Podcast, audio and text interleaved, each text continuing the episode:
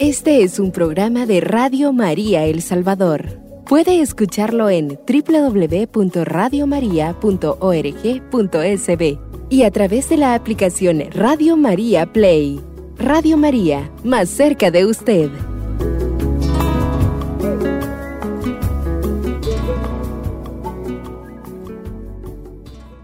Mis amadísimos hermanos en el Señor, a cada uno de ustedes un saludo muy fraterno de este servidor. Vamos a iniciar esta, este programa con una oración diciendo en el nombre del Padre, del Hijo y del Espíritu Santo. Amén. Amadísimo Dios, como pueblo de Dios somos convocados. Somos reunidos, Señor, en torno a tu palabra, en torno a la oración. Estamos aquí, Señor, en esta radio para poder cumplir lo que tú pediste. Si vayan, ah, vayan y hagan que todos los pueblos sean mis discípulos, bauticen, enseñen. Aquí estamos, Señor bendito, como enviados. Tú nos enviaste, amadísimo Padre. En tus manos ponemos en esta mañana aquellos radioescuchas que están enfermitos, aquellos que están desde sus camas, están escuchando la radio, te pedimos misericordia por aquellos que sufren, Señor bendito, en sus enfermedades, en sus crisis emocionales y psicológicas, viviendo, Señor bendito, también esta realidad social que estamos pasando de manera concreta por aquellas personas, aquellas madres, esposas o hijos que tienen una víctima del régimen, de manera especial por aquellos que están en esos lugares inocentemente, pagando penas de delitos que no han cometido. Te pedimos misericordia, Señor, por ellos, por sus madres, por sus esposas, por sus nietos, por sus hijos. Toda esta gente, Señor, que sufre también al ver a sus seres queridos en los hospitales, que están conectados esos cuidados intensivos, en esos cuidados intensivos conectados a esos aparatos mecánicos. También te pedimos por el Papa, por los obispos y por los sacerdotes, por la conversión de los pecadores y la perseverancia de los justos. Te lo pedimos, a ti que vives y reinas por los siglos de los siglos. Amén. En el nombre del Padre, del Hijo y del Espíritu Santo. Amén. Bien, mis amadísimos hermanos, y un saludo de aquí de la Radio María. Pues yo siempre digo donde voy. Muchas veces transmitimos en vivo en diferentes realidades de la iglesia, pero es para que la gente sepa lo que estamos transmitiendo. Yo lo miro distinto. Es un medio de evangelizar, es un medio de enseñar, es un medio de formar, es un, es un medio de poder transmitir la fe y la doctrina de la iglesia. Y qué importante que en las parroquias se transmita la Santa Eucaristía, la hora santa, todo aquello que ayuda, ¿verdad? Para poder crecer en la fe. Hay mucha gente que no puede salir, gente incapacitada, yo les aseguro que hay gente que en la radio está escuchando la radio ahí en su camita, en su hamaca, está en su eh, va manejando, pero de forma concreta aquellos que están pasando crisis en su vida, enfermedad o pobreza. Bien, hermanos, en esta oportunidad nos toca tocar el tema la dimisión misionera del Adviento. Desde todos los puntos de vista de los temas eclesiales se puede ver desde la óptica misionera. Y vamos a ver el adviento. ¿Qué es el adviento? La palabra adviento viene del latín adventus, que significa venida. Eso significa la palabra adviento, que viene de adventus, venida. Ahora, el adviento, el adviento tiene una peculiaridad de espera. Esa es la peculiaridad del adviento, la espera. Una espera escatológica y una espera mesiánica. Pues todos sabemos, mis amadísimos hermanos, que en la historia de la salvación, que es del proyecto de Dios para salvar a la humanidad, envía a su Hijo único. Y que estamos en el 2023 y que según el, el elemento histórico, en la cronología de la existencia, pues Dios ya envió a su Hijo, ya vino, nació en el portal de Belén, pero que cada año celebramos este acontecimiento, cada año por eso es que he leído como unos tres libros esto, Padre Jorge Loring en su libro Para Salvarte, Padre Luis Botera en, su libro Evangelización Fundamental, edición número dos, y también el libro Paso a Paso de autor español dice esto que la iglesia no celebra fechas, la iglesia celebra acontecimientos. Y es un acontecimiento el cual me va preparando para llegar a la Navidad. Bueno, pero ah, previo a esto hay, hay, algunos elementos precisos, figuras bíblicas, cantos precisos, color litúrgico, Todos estos elementos me ayudan a comprender y a vivir el tiempo de el Adviento. En primer lugar, ya hemos dicho que el Adviento tiene una peculiaridad de espera, una espera escatológica y una espera mesiánica. La espera escatológica, la palabra escatológica viene de escatologos. Es la ciencia que estudia el final de la historia el final del mundo. Eh, ¿Verdad? Si nosotros buscamos las fuentes, cuando nosotros vamos a, bueno, a mí me gusta investigar, cuando me, me, toca dar un tema, me voy a las fuentes, a las raíces, a la etimología. ¿Qué nos quiere decir, por ejemplo, en este caso, la palabra adviento? Eh, con esas dos fines, un fin escatológico y un fin mesiánico. El fin escatológico, repito, la palabra escatológico viene de escatología. Escatólogo es la ciencia que estudia el final de la historia, el, los momentos postreros, lo último de la existencia del humano la venida definitiva de nuestro Señor Jesucristo. Claro, la iglesia no tanto es poner en miedo a una persona, no, por supuesto que no. Pues la iglesia siempre anuncia que hay que estar en gracia, que hay que estar vigilante. Por eso está el sacerdote en el confesionario en su tiempo, en su momento y en las horas prescritas en sus parroquias. La iglesia siempre anuncia que hay que estar en gracia, que hay que estar vigilante. La iglesia siempre anuncia que hay que estar pendiente, que hay que estar despierto, con las vestimentas blancas, con la lámpara, con el aceite dispuesto, con las velas encendidas con un corazón contrito, con un corazón que esté dispuesto siempre en esa sintonía con Dios. La iglesia siempre anuncia que tenemos que estar preparados. Pero el, tiempo de Adviento en sus primeras semanas tiene esa peculiaridad es el único tiempo en el cual la iglesia en la liturgia los pone esta parte de la venida de Jesús como juez. Ya en la, ya desde la tercera, de tercer domingo para allá, que ya vamos a ver en el itinerario de este tiempo de Adviento, ya las lecturas nos hablarán de esa venida mesiánica. Pero hermanos, eh, en la venida de Jesús, muchas veces pensamos nosotros, ¿cómo será? ¿Dónde estaré? ¿Qué voy a estar haciendo? ¿Estaré en paz? ¿Estaré enojado? ¿Estaré contento? ¿Me sentiré feliz? ¿Me sentiré? ¿Cómo estaré cuando sea la venida definitiva de nuestro Señor Jesucristo? No importa lo que estés haciendo, no importa con quién estés, no importa si estás trabajando, si estás en la milpa, si estás haciendo las tortillas, usted que es una mujer verdad de casa, que está haciendo el oficio de la casa, a mí no me gusta usar el término oficios domésticos Usted es una mujer que en santidad y en gracia vive desde su hogar haciendo los oficios de casa. Y usted, ¿verdad? Es una persona que desde esa realidad y responsabilidad está haciendo la voluntad de Dios, viviendo en convivencia, en armonía con los que están a su alrededor. Pero lo que quiero decir de forma concreta, ¿a dónde vamos a estar? ¿Cómo lo va a agarrar la venida definitiva del Señor? No sabemos cuándo, no sabemos cómo. Lo cierto es que hay que estar preparado. Pues muchas veces nosotros pensamos, ojalá que cuando sea el juicio final yo esté en la hora santa, esté en la misa, y si soy servidor estoy mejor todavía, y si soy conductor estoy en el programa Misión Permanente mejor todavía, y si estoy revestido con alba como ministro extraordinario presidiendo la hora santa o celebrando la palabra, mejor todavía. No, no, no, no. Lo importante es estar en gracia, ¿verdad? Y no es necesario que quizás yo esté allá en el, con el alba Quizás no tanto eso, sino estar en paz, estar en gracia, estar vigilante, tener a Dios en su corazón, porque muchas veces lo tenemos solamente en el entendimiento, pero no ha llegado al corazón. Entonces, mis, mis amadísimos hermanos, esa venida escatológica, la cual pues nosotros en el credo la decimos, creo en la resurrección de los muertos y creo en la vida eterna. Bien, y la otra óptica, hemos dicho la primera eh, la primera óptica, la óptica escatológica y la otra óptica, la, la óptica eh, mesiánica. Pues el, el, profeta Isaías, que es un profeta muy, muy, este, muy conocido en este ambiente, por eso es el profeta mesiánico, Isaías 7:14 dice de la siguiente manera, Dice, el Señor pues le dará esta señal. La joven estará embarazada y dará a luz a un varón a quien le ponen a quien le pone el nombre de Emmanuel, es decir, Dios con nosotros.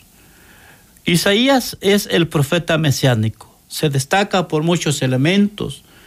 Nosotros escuchamos en los libros, en el Evangelio, en los libros sinópticos, cómo en, este, en el Evangelio dice en, la, en los acontecimientos precisos de Jesús y esto se dio para que se cumpliera lo que está escrito en el profeta Isaías.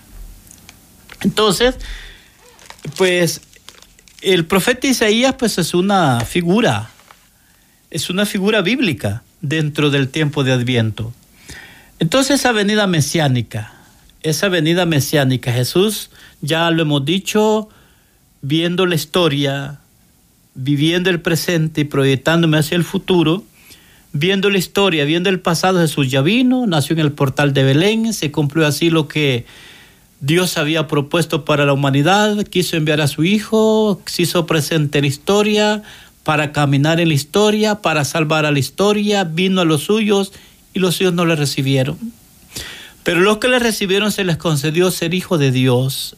Juan 3:16, y tanto amó Dios al mundo que envía a su Hijo único para que todo aquel que crea no se pierda, sino que tenga la vida eterna. Y aquí va la dimensión misionera del tiempo de Adviento.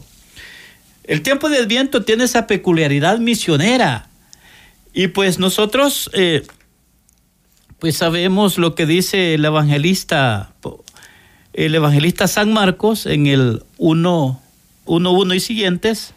Vamos a ir Marcos 1.1.3. Este es el comienzo de la buena nueva de Jesucristo, Hijo de Dios. En el libro del profeta estaba escrito, mira, te estoy, mira, te voy a enviar a mi mensajero delante de ti, para que te prepare el camino. Escuchen el grito del desierto, escuchen el grito, ese grito en el desierto. Preparen el camino del Señor, enderecen su sendero. Ese, ese es el papel de Juan el Bautista. Es la, es la tarea de la misión evangelizadora de la iglesia, preparar el camino, preparar los corazones, mucha gente para este tiempo de la, del adviento que nos prepara para la Navidad, pero el mundo consumista mira la Navidad, prepararme en la ropa, prepararme en el traje, prepararme en la comida, prepararme en cosas. Bueno, hay que ser honesto, respetuoso y prudente. No es malo si usted para la Navidad estrena ropa. No es malo si usted va a comer pavo, si usted va a hacer lo que sea en cuanto a que sea bien para usted, bien para la familia y la convivencia. No es malo todo y cuanto aquello que no te aparte de Dios. El consumismo está tragándose a la humanidad y está jalando el cristianismo. Por eso es que nosotros como cristianos los preparamos en el tiempo de Adviento para que Jesús nazca en los corazones, más que en un pesebre que ponemos cosas tan bonitas, que ahora esto está tan relativizado, que los, los gusta ¿verdad? Poner un arbolito, cosa que no es litúrgico. Nos gusta poner unos arbolitos llenos de cosita blanca simbolizando la nieve. En El Salvador no cae nieve. Y tantas cosas que se han relativizado. Lo que quiero decir de forma concreta, mis amadísimos hermanos, que Jesús es lo más importante que nazca en el corazón en esta Navidad. Bien, mis amadísimos hermanos, hacemos la primera pausa. En un momento regresamos.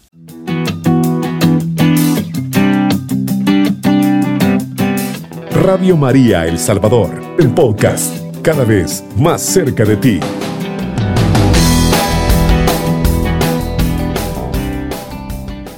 Bien, mis amadísimos hermanos, bienvenidos al programa Misión Permanente. Estamos tocando el tema Dimensión Misionera del Adviento. Un saludo muy fraterno a aquellos que van sintonizando la radio. Hay que aprovechar estos subsidios que nos forman, estos subsidios que nos ayudan a crecer, que nos ayudan a, descubrir los valores de nuestra fe, los valores del cristianismo, los valores del reino, al anunciar la palabra del Señor Radio María tiene una formación integral que tenemos que aprovecharla, mis amadísimos hermanos que escuchan esta radio. Y en mi tarea que vengo como representando las misiones, hablando de las misiones, pues la misión es como uno de los ejes transversales de toda la enseñanza. Por eso es que el documento de Aparecida en el capítulo 6 nos enseña la dimensión formativa del discípulo misionero y los habla de una formación humana, de una formación espiritual, de una formación pastoral, o lo vamos a decir de forma ordenada, formación humana, espiritual, intelectual y pastoral. Bajo estos tres elementos, pues la formación humana tiene su, su fuente, ¿verdad? Su origen bajo estos tres elementos. Entonces, mis amadísimos hermanos, estamos tocando, como lo dije, ¿verdad? Eh, la dimensión misionera del Adviento es el tema que estamos desarrollando, el Adviento en el cual tiene esa ese triple visión, ¿verdad? Visión histórica, Jesús ya vino, nació en el portal de Belén, cumpliendo, como dice la Escritura, llegado la plenitud de los tiempos, envía a su Hijo, nacido de mujer. Luego, pues, eh, el elemento presente, hay que vivir cada tiempo litúrgico. Cada tiempo litúrgico no solamente es para quedar contemplando el color que lo representa, los cantos que lo identifican, las plegarias las cuales le, le dan realce, las oraciones, las antífonas, el prefacio. No lo podemos quedar solo a eso, tenemos que vivir el momento, el adviento, use ese elemento el cual pues la iglesia nos prepara esa venida del Señor, esa venida escatológica y esa venida mesiánica. Y luego el, el, el, el, el presente, el pasado, el presente y el futuro.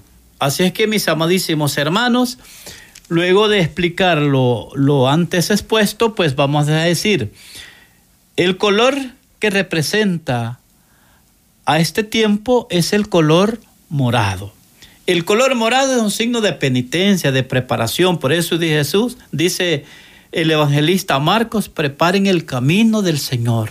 Hay que preparar el camino del Señor. Hay que preparar una, un nacimiento muy bonito, pero ante todo un corazón dispuesto, ¿verdad? En la historia, ¿verdad? Yo leí anoche, bueno, siempre previo a un tema, para mí me gusta como actualizarme, ¿verdad? Para tomar en cuenta, pues uno habla de muchas cosas y hay que actualizarse en cada tema. Y pues me basaba anoche en uno, en el libro del padre Luigi Butera, en el libro Evangelización Fundamental, en la edición número uno, habla de la historia del nacimiento. Compartámosle esa, esa expresión de su fe. No es fe cuando son cuestiones que, que, que en el arbolito le ponemos un montón de cosas que no tiene que ver nada con la fe ni la religión ni la vida cristiana. Pero no, cuando está el arbolito, cuando está, ¿verdad? Los, los santos, todos, aquellas, todos aquellos signos que representan. Recuerden que las imágenes, las imágenes sagradas es una representación. Entonces el, el, relativismo le ha puesto hoy, como decimos de forma típica, le ha puesto micos y pericos, ¿verdad? Pero el nacimiento tiene su origen en lo que Francisco de Asís, nuestro seráfico padre, hizo, de poner el nacimiento. Entonces, pues el color morado es el color del de color es el color que los prepara, es un color penitencial que se usa en este tiempo y se usa en el tiempo de la cuaresma y se usa en las misas de difunto y se usa cuando el sacerdote está confesando, porque esa expresión penitencial, el color morado, es decir, preparen el camino del Señor. También se usa, eh, como dijimos, en las misas de cuerpo presente de difunto, porque también el color morado representa purificación y los fieles difuntos se, se, van a purificar. Por eso hablamos ahí del purgatorio, purgare, purificar. Entonces, por eso es que el color morado tiene esa peculiaridad la peculiaridad penitencial. Cada vez que nosotros veamos que el sacerdote o el diácono o el obispo, quien preside, va a usar el color morado, es una expresión penitencial. No lo va a usar en otra fiesta como la fiesta de la Virgen, la fiesta del Espíritu Santo, la fiesta de Corpus Christi. No, la va a usar en, en estos acontecimientos penitenciales y de purificación y de invitación a preparar el camino, mis amadísimos hermanos. Entonces, Qué bonito, ¿verdad? Que la iglesia nos forma, como lo he dicho en otras oportunidades, nos forma y nos informa sobre el, este acontecer que es el misterio de Cristo. Entonces el color morado es el color que se usa en este en esta tiempo, en este ciclo de Adviento. Entonces luego viene otro elemento, eh, la corona de Adviento. En la corona de Adviento hay cuatro velas este, voy a explicar el significado de la corona de Adviento.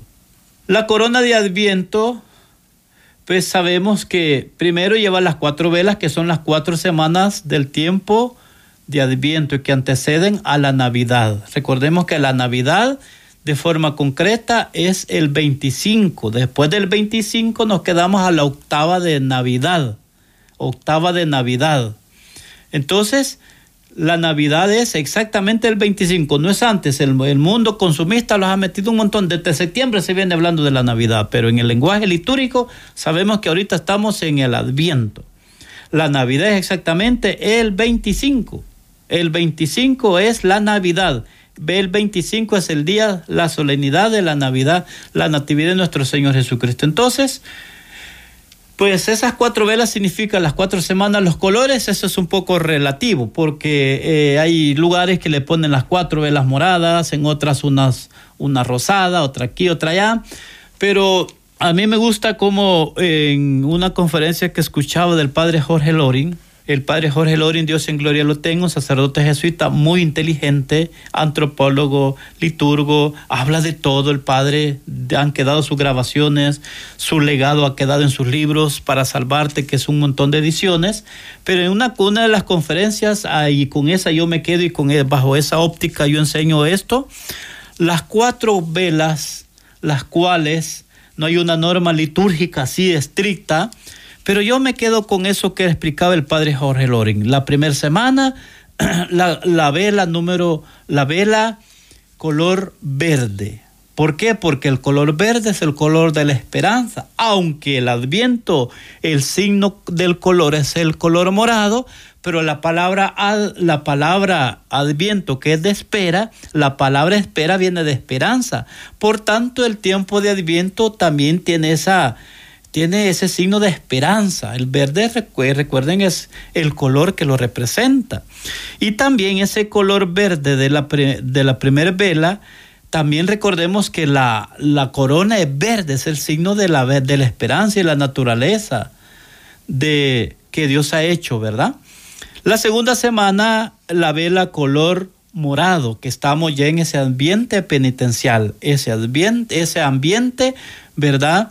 En el cual pues me invita, me indica, me motiva, me promueve a la conversión, a la búsqueda de la gracia. Por eso es que en algunos lugares, al menos de la parroquia donde yo vengo, el párroco años atrás, perdón, hacía eh, un acto penitencial, invitar a la conversión. Pues Juan el Bautista dice eso, preparen el camino del Señor, allanen sus senderos, busquen la verdad, enderecen.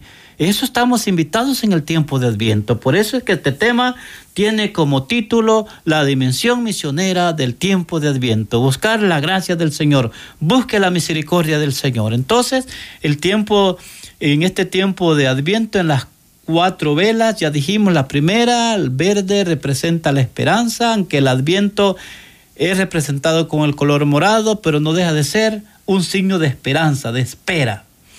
El color morado, el signo de la penitencia. Y luego allá la tercera semana el color rosa, gaudate, alegría. Ese día el ornamento no es tampoco una exigencia litúrgica que el sacerdote use el color rosa, el signo de la alegría. En esa tercera semana pues dejamos ya el ambiente escatológico y empieza ya el ambiente en las lecturas y todo eso, el ambiente mesiánico, la venida de Jesús como Mesías. Recuerden que decíamos que la peculiaridad del Adviento es esa espera escatológica y espera mesiánica. Y ya de la tercera semana que estamos, en el tercer domingo, más bien dicho, inicia ya las vísperas con el color rosa. En las vísperas de esa, las vísperas de la Navidad. Ya las lecturas cambian su rumbo, ya aparece sí el profeta Seías, pero ya con un lenguaje muy distinto. Entonces la y la cuarta vela es el color blanco. El blanco sabemos que significa la gracia, la perseverancia, la vida nueva. Cristo ha nacido en el portal de Belén y en el sentido carismático y misionero, Dios quiere nacer en su corazón, Dios quiere nacer en su familia, familias donde haya paz, donde haya gracia, donde haya perseverancia, familias donde haya respeto, donde haya tolerancia, donde haya escucha, donde haya diálogo. No hay Navidad más hermosa que la familia pueda vivir, que Jesús esté en el corazón. Usted puede tener un buen nacimiento con las figuritas más bonitas que representa el nacimiento de Jesús en el portal de Belén. Usted puede usar la mejor ropa, la ropa más cara, ¿verdad? La comida más suculenta, puede festejar todo en lo secular y familiar, cosas que no son malas, pero mis queridos hermanos, si Jesús no nace en el corazón, todas estas cosas son vanas. Por eso es que a mí me gustaba lo que leía en un libro, saber distinguir entre las cosas necesarias y las cosas esenciales. Si las cosas, si lo esencial es Jesús, las cosas necesarias se ordenarán según su voluntad. Pero si yo quiero darle realce primero las cosas necesarias y las cosas esenciales allá, cuando haya una quinceañera, cuando haya una boda, cuando sea domingo de ramos, cuando sea eh, el miércoles de ceniza, que el 2024 va a ser el 14 de febrero, y allá, allá soy cristiano cuando puedo. No, entonces no, no, no, no. Lo primero es Dios. Buscar el reino de Dios y su justicia y lo demás vendrá por añadidura. Mis amadísimos hermanos, que la Navidad sea una alegría en Jesús, aunque estemos pobres, aunque no tenga ropa nueva, aunque no va a comer quizás la comida suculenta que usted espera. No se preocupe. Si, si se tiene, está bueno. No es malo que se coma, que se vista, que haga esto. En el sentido, en el buen sentido de la palabra. En el sentido de una recta y vida moral. Mis amadísimos hermanos, con que Jesús esté en el corazón, en tu vida, en tu familia, a lo mejor gente que se va a poner ropa nueva, ropa fina, pero su mejor ropa, su mejor vestimenta de la gracia, de la perseverancia, de la presencia de Jesús, no va a estar en esas familias. Y por eso es que la gente no es feliz, porque no busca a Jesús, busca, está un tiempo litúrgico. Bueno, la Navidad es un tiempo en el cual pues eh, es un tiempo en el lenguaje secular consumista.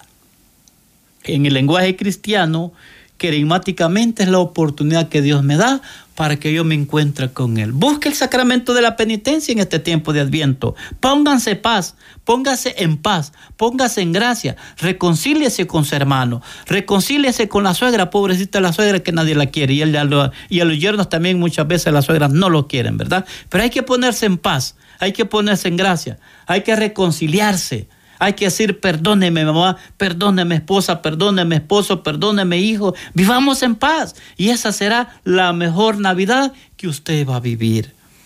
Entonces, mis amadísimos hermanos y hermanas, pues eh, esa corona de adviento, lo, lo, redondo de la corona es que el amor de Dios es eterno y universal, no tiene principio ni tiene, ni tiene fin. El amor de Dios es permanente es eterno. Eso significa la corona, lo redondo del amor de Dios que es infinito, no tiene origen ni tiene fin. Mis amadísimos hermanos, vamos a hacer la segunda pausa. En un momento regresamos.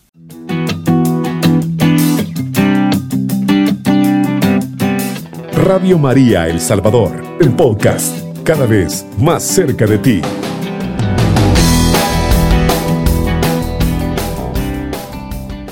Bien, mis amadísimos hermanos, bienvenidos. Estamos en el programa Misión Permanente. Estamos tocando el tema, la dimensión misionera del tiempo de Adviento.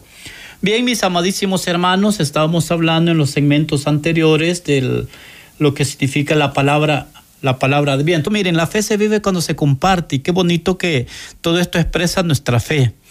Pero hay algo bien, bien valioso que yo quiero invitarles, hermanos. Promovamos la presencia de Jesús en nuestros corazones. Todo lo que nosotros hagamos en la liturgia, si nosotros vamos a leer la liturgia diaria del tiempo de Adviento, los invita a la búsqueda del Señor, a, la, a esa espera, esa espera constante, esa fidelidad a Dios, esa fidelidad a Jesucristo que se hizo hombre en la humanidad. Bueno, primero, pues como yo invité a que busquemos la confesión, indiscutiblemente ese es trabajo propio del sacerdote, ¿verdad? No es asunto de la monjita, del laico, del ministro extraordinario, es asunto del sacerdote. Pues tenemos que buscar el momento. En las parroquias, por lo general, hay una hora de confesión. Muchas veces lo hacen previo a la hora santa, después de la hora santa. Eh, depende, hay que, hay, que, hay que adaptarse a los horarios de confesión de las parroquias. Ahora es bien importante esto que el documental Aparecida dice que solo un sacerdote enamorado de Jesucristo puede transformar su parroquia. Entonces, y para la conversión pastoral, indiscutiblemente hay que tener conversión personal. Y este es trabajo de todos. Por nuestros sacerdotes para que, para que tengamos sacerdotes convencidos, convertidos y comprometidos. Porque la confesión ¿verdad? Uno como laico a veces escucha los, los problemas y las cosas bien personales de, de, las, de las personas cuando lo buscan a uno, a, un, a una, incluso una dirección espiritual. un laico puede dar una dirección espiritual, escuchar incluso las penas de la gente, ¿verdad? Pero no da la absolución. Este es propio trabajo del sacerdote. Así es que pues, yo invito a dos cosas. Primero, que con prudencia, humildad y respeto le digamos al Padre, ¿verdad? Porque a veces no, no, no puedo yo a la hora que está programada, perdón, en la parroquia eh, confesarme, busquemos el momento del Padre. Mire, Padre, muy amablemente, mire, Padre, tiene el favor de, me hace el favor de confesarme, por favor, porque una vez es cuando le urge la confesión, le urge, ¿verdad? Y cuando le urge, uno se rebusca, uno se preocupa. Pero si usted no puede, miren, lo más sugerible es buscar a su párroco. Es lo más sugerible buscar a su párroco que la confiese.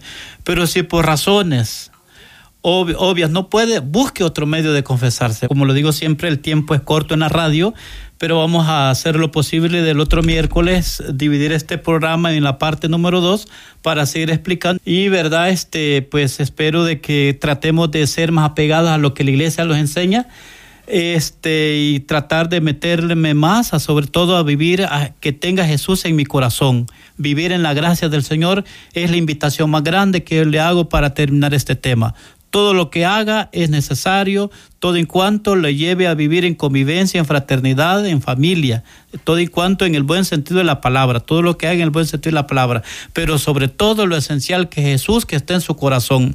Si usted tiene a Jesús y usted está en gracia del Señor, trate de confesarse, trate de orar, de perdonar para poder vivir en paz y en gracia, mis amadísimos hermanos, es lo más importante, es lo más esencial que en esta Navidad usted vaya primero a la Santa Misa. Previo a ello, en el tiempo de Adviento, lo prescrito en la liturgia, los cantos, las plegarias, las antífonas, el prefacio, lo has invitado a tener ese encuentro, esa espera con Jesús, pero que le recibamos en la confesión, que comulguemos, ojalá que el día de la Navidad vayamos a la Santa Misa, comulguemos, vayamos a una cena que es justo y necesario, como dice la misa, ¿verdad?